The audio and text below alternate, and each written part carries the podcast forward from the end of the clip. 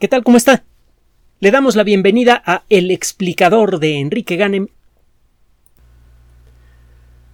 Uno de los retos más importantes para la sociedad mundial en el año que está por comenzar, y de hecho en este siglo XXI, uno de los más cruciales para nuestro futuro colectivo, es el de encontrar la manera de desarrollar nuestra capacidad colectiva para pensar en forma objetiva. Lo hemos dicho de muchas maneras diferentes.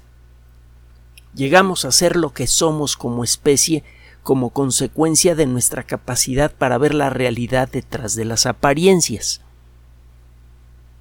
Cuando por fin desarrollamos una herramienta social que nos permite hacer esto, que se llama ciencia, nuestro progreso, cuando menos en lo que a lo material se refiere, se volvió meteórico.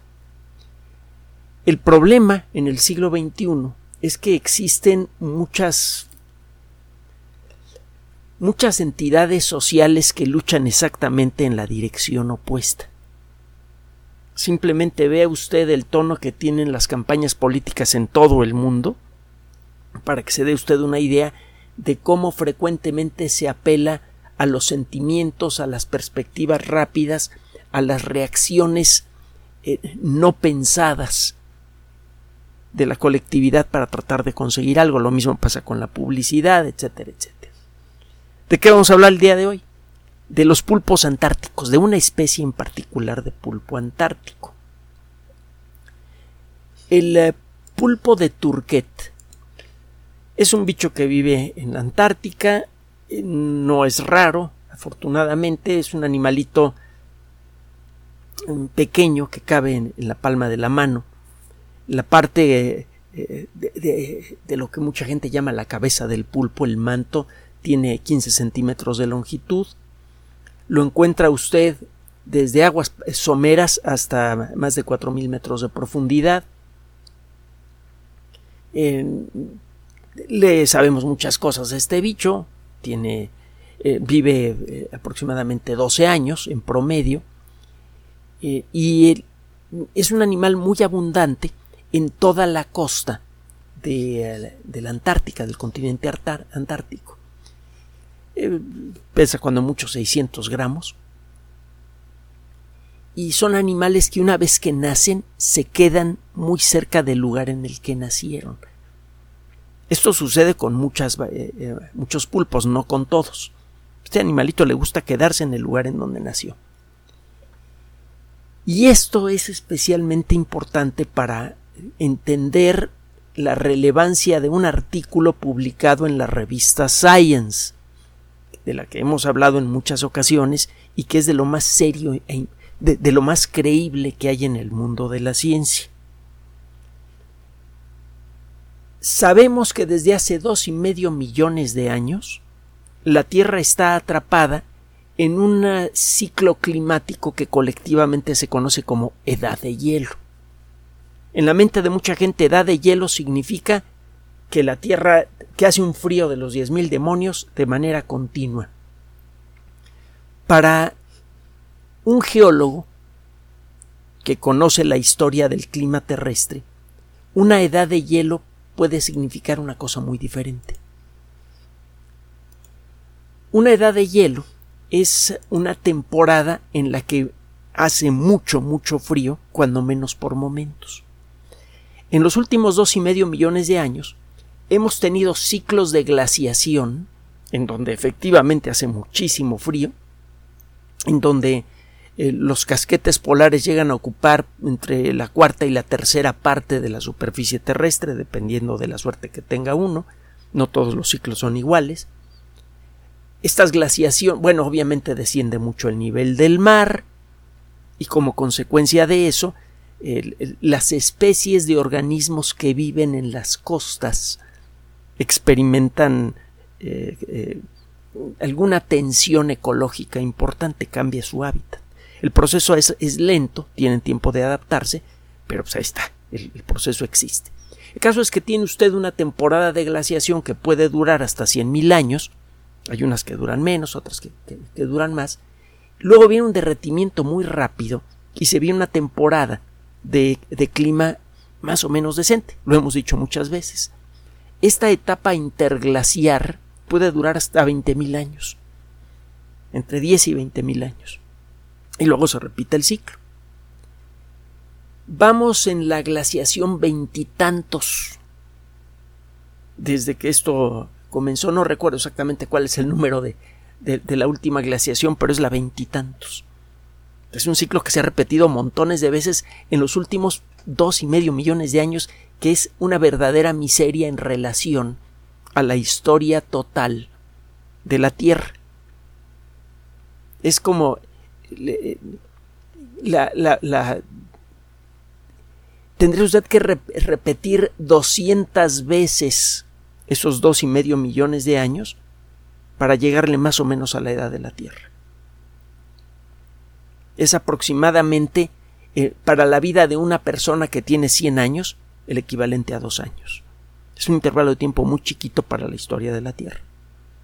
Han sucedido este tipo de, circunstancias de, de eh, glaciaciones cíclicas en varias ocasiones a lo largo de la historia de, de nuestro planeta. Hemos podido reconocer algunas etapas de glaciación similares a la actual y hemos reconocido además algunas etapas en donde ha hecho un frío verdaderamente extraordinario. Por mucho tiempo. Lo que se conoce como la, la tierra bola de hielo. Snowball earth en inglés también hemos hablado del asunto. Bueno ¿por qué estamos hablando de, de glaciaciones y de, y de pulpos? sabemos que las glaciaciones no se repiten eh, eh, de manera idéntica, sabemos que los periodos interglaciares no son idénticos. Pero sí sabemos que desde hace dos y medio millones de años se viene una glaciación, periodo interglaciar, glaciación, periodo interglaciar. Muy bien. Eh, en si usted sigue las noticias, inevitablemente escucha rollos sobre cambio climático antropogénico, sobre un calor extremo eh, inusitado. durante la tercera parte de este año, 2023, la temperatura ha sido 1.5 grados centígrados superior a la que existía en la era preindustrial o a la que creemos que era la temperatura de la era preindustrial porque en aquella época no había termómetros, desde luego. Pero bueno. Y supuestamente esto es producido por un cambio climático completamente antropogénico. Hemos dicho en muchas ocasiones que es cierto que estamos afectando al ecosistema terrestre de una manera gravísima, que es cierto que hemos acumulado dióxido de carbono en la atmósfera en grandes cantidades, pero también hemos dicho que existen muchas fuentes de dióxido de carbono naturales que estamos apenas descubriendo y que están contribuyendo de manera muy activa en el dióxido de carbono de la atmósfera y no sabemos a qué grado, así que no sabemos no sabemos de cada 100 moléculas de dióxido de carbono en exceso que hay en la atmósfera cuántas pusimos nosotros y cuántas ha puesto la naturaleza. Hemos dicho también que, y esto es crucial en lo que hemos dicho con respecto a cambio climático, que hemos afectado tanto al ecosistema que hemos afectado el ciclo del carbono de muchas maneras diferentes. Hemos puesto el ejemplo de los peces que normalmente comen cosas orgánicas en el mar, por ejemplo plancton, no se comen unos a otros, y como consecuencia de esto dejan caer pelotitas fecales que van a parar al fondo del mar y ahí queda atrapado el carbono por muchísimo tiempo, a veces por centenares de millones de años. En las últimas décadas hemos sobrepescado el mar hay muchas especies grandes de peces que hemos casi extinguido porque las sacamos para comerlas y hemos extinguido o casi extinguido a otras especies que no comemos pero que se van entre las redes también. Además hemos afectado los ecosistemas marinos de muchas otras formas y como consecuencia de esto el número de peces que están echando bolitas fecales ha disminuido mucho y ese carbono que antes era fijado en el fondo del mar ahora se va a la atmósfera. Y eso no lo vamos a arreglar con carritos eléctricos. La charla canónica oficialmente sancionada sobre el cambio climático asegura, entre otras cosas, que el, impacto ambiental lo vamos a reducir de manera importante y vamos a corregir la maquinaria climática adoptando eh, energía verde, dejando de quemar combustibles fósiles y no sé qué tantas estupideces. Eso no va a arreglar nada. Pero bueno, vamos a meternos en, el rollo del artículo, porque si no, nada más vamos a repetir nuestras propias las conclusiones que les hemos ofrecido a ustedes en otras ocasiones. Bueno, eh, hay una región importante en el Antártico que es crucial para la maquinaria climática terrestre. La va a encontrar usted en la Wikipedia como la capa de hielo de la Antártida Occidental. En inglés es Western Antarctic Ice Sheet. Es una región eh, grande de la Antártica que tiene algo parecido a una península alargada muy grande. Allí encuentra usted eh, aproximadamente el 10%, poquito menos de todo el hielo que hay en la Antártica. Y por la forma de las corrientes marinas, esta región divide claramente a la Antártica, al océano glaciar antártico en dos regiones, que resultan imposibles de conectar para muchas especies. hay muchas, por ejemplo, el pulpito de Turquet pulpito de Turquet que nace de un lado de esta eh, barrera de hielo, que le digo que tiene forma como de como de una península muy alargada, se queda allí, no puede pasar del otro lado. Y esto es crucial para el trabajo que hizo este grupo de investigación. Se supone que la eh, barrera eh, antártica occidental está cayendo como consecuencia de la actividad eh, humana porque se está derritiendo en, en, en, una forma sin precedentes, o cuando menos eso es lo que queda implícito en las comunicaciones frecuentemente engañosas que aparecen en medios de comunicación masiva, donde dicen, ah, pues está derritiendo eh, el, hielo del Atlántico, eh, de, la, de, la, Antártica, eh, perdón, y eso está generando problemas graves con el ecosistema marino y eso es culpa de la sociedad humana. No, se meten en, mayores explicaciones. Supuestamente, este colapso de esta región importante de la cubierta de hielo antártica, este colapso parcial es causado exclusivamente por la mano humana. Bueno, ¿qué hizo este grupo de investigación? Eh, ah, y déjame comentarle algo más. Si llega a colapsar por completo esta región de la Antártica, el nivel del mar podría crecer de manera bastante tangible, entre 3, de 3 a 5 metros más o menos. Bueno. Existe para comenzar evidencia geológica que dice que en el último millón de años esta capa de hielo ha colapsado. El problema es que no siempre puede usted ponerle fecha precisa a eventos del pasado estudiando rocas. Cuando usted estudia rocas volcánicas, es relativamente fácil calcular su edad como consecuencia de la presencia de cantidades importantes de materiales radioactivos en la roca.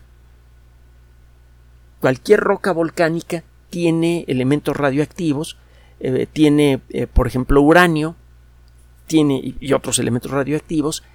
Sabemos qué es lo que le pasa a un átomo de uranio cuando se descompone, eventualmente se convierte en plomo, y lo mismo pasa con otras especies atómicas radioactivas. Usted sabe cuál era el átomo original y en qué se convierte ese átomo cuando sufre una desintegración radioactiva.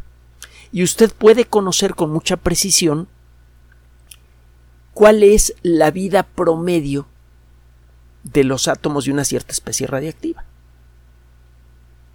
Usted puede, utilizando estos razonamientos y haciendo un análisis detallado de una roca, saber cuánto material radioactivo tenía la roca cuando se formó sabe usted cuánto material radioactivo tiene ahora y conoce el ritmo de descomposición de ese material radioactivo. Con esos tres datos, usted puede calcular con gran precisión la edad de una roca.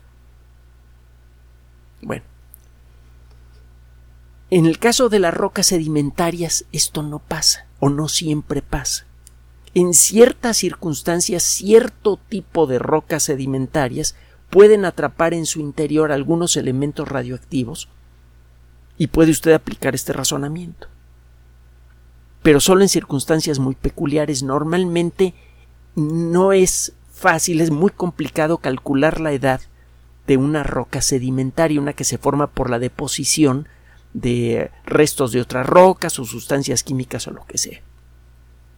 Las rocas que revelan la, evidencia que hay en, el, en la Antártica del colapso de la capa de hielo de la, de la zona occidental de la Antártica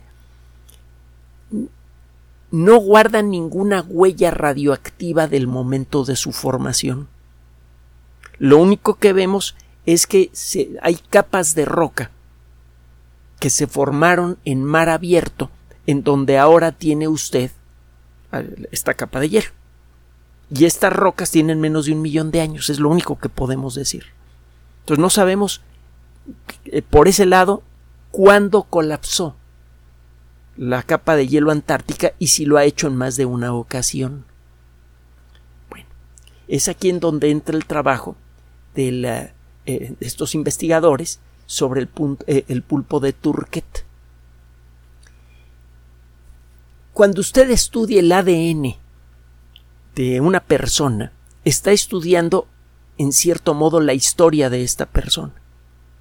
Si usted hace un estudio genético del promedio de las, del ADN humano en distintos puntos del mundo, usted encuentra ligeras diferencias. Todos los seres humanos tenemos los mismos, todos los seres humanos eh, adultos sanos tenemos el mismo ADN y tenemos los mismos genes. Si tenemos el mismo tipo de molécula, y tenemos áreas específicas en esa molécula en donde se guarda la información necesaria para crear proteínas específicas que se necesitan para, eh, para mantenernos vivos y sanos. Si usted busca en cualquier persona del planeta sana, va a encontrar en el, en el, mismo lugar del ADN el gene, es decir, la secuencia de instrucciones necesaria para construir la eh, insulina. Es una proteína que todo, todo el mundo conoce. Y todas las demás eh, proteínas que se necesitan para mantener funcionando nuestra vida. En ciertas regiones específicas del ADN se encuentran los trozos de ADN en donde se guarda la información necesaria para producir proteínas. Y todos los seres humanos adultos sanos tenemos la misma lista de genes y cada uno de esos genes está almacenado siempre en una cierta región específica de nuestro ADN. Bueno, si usted compara las instrucciones detalladas para construir insulina o alguna otra proteína del promedio de las personas que vivimos en México con el promedio de las personas que viven en China, va a encontrar ligerísimas diferencias. La insulina promedio de la gente de China y de la de México funciona igualmente bien, pero su construcción no es exactamente la misma. Hay ligerísimas diferencias que no afectan su función. Usted puede darse cuenta de la presencia de una persona con ancestría china en México si hace un estudio genético de esa persona y ve que la formulación para construir su insulina se parece más al promedio de China que al promedio de México. Bueno, con este razonamiento, usted puede con eh, cierta precisión darse una idea de la ancestría de una persona al estudiar la formulación de ciertos genes cruciales. Este tipo de estudios de ancestría genética no estudian la formulación de todos los genes humanos. Todavía no tenemos la capacidad de hacerlo, cuando menos no de manera económica. Saldría horrorosamente costoso esto. Pero si usted compara la formulación de ciertos genes cruciales de una persona, que es una cosa relativamente fácil y barata de hacer, usted puede compararla contra unas tablas que se han obtenido a lo largo de años de hacer estudios genéticos promedio en muchos lugares del mundo. Y usted puede decir, oye, esta persona parece tener algo de ancestría hindú, por ejemplo. Hay que tener mucho cuidado con esos estudios porque a veces eh, a veces dicen cosas patentemente absurdas. Pero bueno, son, son estudios aproximados. Este grupo de investigación se puso a hacer un estudio de este tipo, pero mucho más detallado, en ejemplares del, punto de del pulpo de Turquet. Allí se compararon muchos genes diferentes y utilizando técnicas avanzadas que habrían sido eh, resultarían costosísimas para aplicarlas a seres humanos. Eh, eh, le digo esto porque hay servicios comerciales que le, ofrecen comparar su ADN con el ADN de otras con, con, estas tablas de ADN para decirle a usted cuál es su ancestría. Estos estudios son muy toscos pueden ser algo divertidos, pero muchas veces lo que dicen no son no es muy muy muy confiable en detalle. Pero bueno, estos investigadores utilizan el mismo concepto, pero de una manera mucho más precisa. Se pusieron a comparar el ADN de pulpos de turquet que viven a ambos lados de esta barrera que en la actualidad resulta infranqueable para ellos. Y encontraron algo muy eh, muy interesante y muy inesperado, cuando menos para las personas que gustan de hablar del cambio climático antropogénico. Me falta comentarle algo. Si usted tiene una población de pulpitos de turquet bueno, tiene dos poblaciones que son iguales porque se están intercambiando continuamente los bichitos, se están mezclando los genes de, de, de, estos dos grupos de bichitos, así que en promedio esta gran población tiene exactamente el mismo ADN promedio. Si aparece una barrera entre ellos, empieza a suceder un fenómeno que se conoce como deriva genética.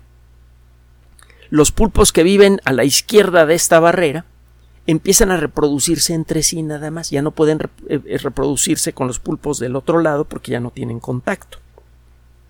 Y obviamente lo mismo pasa del otro lado. Con el paso del tiempo, las variaciones naturales del ADN van haciendo que existan pequeñas diferencias en el promedio de los genes de los pulpos que están a ambos lados de la barrera. Inicialmente estas diferencias son tan pequeñas que no puede usted decir que tiene ya dos especies diferentes, pero si esta barrera permanece vigente por mucho, mucho tiempo, entonces sí, acaba usted con dos especies diferentes. Cada eh, eh, en cada grupo las variaciones accidentales del ADN van creando una nueva especie usted puede darse una idea, si usted tiene dos poblaciones separadas que tienen casi casi el mismo ADN, puede calcular hace cuánto tiempo esta barrera que ahora la separa no existía. Usted puede calcular cuánto tiempo ha, ha, pasado desde que lo que era una población única fue dividida por una barrera que puede ser geográfica. Entonces, estos investigadores se ponen a estudiar pulpitos de Turquet de, a ambos lados de esta barrera que en la actualidad es infranqueable para ellos. Si esta barrera ha permanecido allí desde el inicio de todo este asunto de las glaciaciones hace dos y medio millones de años y no ha caído, entonces habría diferencias sustanciales en el promedio de ADN de ambas poblaciones de pulpos de Turquet. Ya se imaginará para dónde va el rollo. Adivine qué encontró este grupo de investigación. Encontró evidencia clara de que han ocurrido intercambios genéticos entre ambas poblaciones en varias etapas a lo largo de la historia reciente de la Tierra. Primero encontraron evidencia de que hubo un cierto intercambio genético importante hace más de tres millones de años, antes de que empezara este ciclo de, de glaciaciones. Ah, bueno, pues eso es más o menos entendible. Pero lo más interesante es que encontraron evidencia genética clara de que hace 125 mil años estas dos poblaciones estuvieron en contacto y tuvieron intercambio genético. Eso significa que la, la capa de hielo de la Antártida Occidental no existía o era muy chiquita hace 125 mil años. Y esto sugiere fuertemente que esta barrera colapsó por completo hace 125 mil años, cuando ya existía nuestra especie, pero pues, vivíamos en cavernas, por favor. No teníamos la tecnología para producir cambio climático antropogénico. A lo largo de la historia de la narrativa del cambio climático antropogénico se han utilizado varios casos así muy espectaculares, supuestamente espectaculares, para ilustrar el impacto que tienen nuestras actividades en el clima. Por ejemplo, uno de los primeros casos que hemos mencionado en muchas ocasiones, el de la, nieve del, del Kilimanjaro, una de las montañas más bonitas y más emblemáticas del mundo. Pues el Kilimanjaro resulta que ha perdido una buena parte de su, de su ah, cubierta de hielo y se llegó a decir que eso era consecuencia de la actividad humana. Y eh, resulta que después de, de, hacer un estudio más detallado de lo que había sucedido en el Kilimanjaro, lo que se encontró es que la capa de hielo del Kilimanjaro había desaparecido en buena medida por actividad antropogénica, pero por, la, por el pastoreo local. El, otro día le platico cómo va el, rollo en detalle, pero el caso es que el, eh, el manejo de cantidades excesivas de ganado en las laderas del Kilimanjaro ayudó a reducir en mucho la capa de hielo. Entonces, el eh, panel intergubernamental de cambio climático dejó de utilizar al Kilimanjaro como un ejemplo rutilante del cambio climático antropogénico. Y han utilizado otros casos que también se les han venido abajo. Y ahora podría pasar lo mismo con el caso de la capa de hielo de la, de la Antártica Occidental. Porque resulta que en la última, en, eh, en, el último ciclo de glaciación hace apenas 125 mil años, que es un intervalo de tiempo muy pero muy pequeño, ocurrió un colapso, claramente por causas no antropogénicas. Y esto a su vez sugiere que la temperatura promedio de la Tierra en aquella época por causas naturales llegó a ser 1.5 grados centígrados por encima de lo que nosotros consideramos como normal. Y utilizamos como, como eh, eh, utilizamos como base para decir que es normal y que es anormal en el clima el clima que creemos que había en la Tierra en la era preindustrial, cuando todavía no existían ni termómetros, ni satélites meteorológicos, ni otra manera de estudiar el clima de manera realmente global. Entonces, hay motivo para creer, motivos para creer, que la capa de hielo de, la parte occidental de la Antártica ha colapsado nada más en el último interglacial, de manera natural, porque la temperatura de la Tierra en esa época era similar a la que tenemos ahora. Esto desde luego no significa que no estemos afectando al clima como consecuencia de nuestras actividades, pero ciertamente sugiere que el decir que todo el calentamiento que hemos experimentado en estas fechas es culpa exclusiva de la sociedad humana. Ya no es tan claro el caso. Y lo mismo pasa con un montón de otras historias similares. ¿Sabe? Uno de los elementos, como decíamos al principio de esta cápsula, uno de los elementos más fundamentales para nuestra supervivencia y progreso colectivo es nuestra capacidad para pensar de manera objetiva e independiente.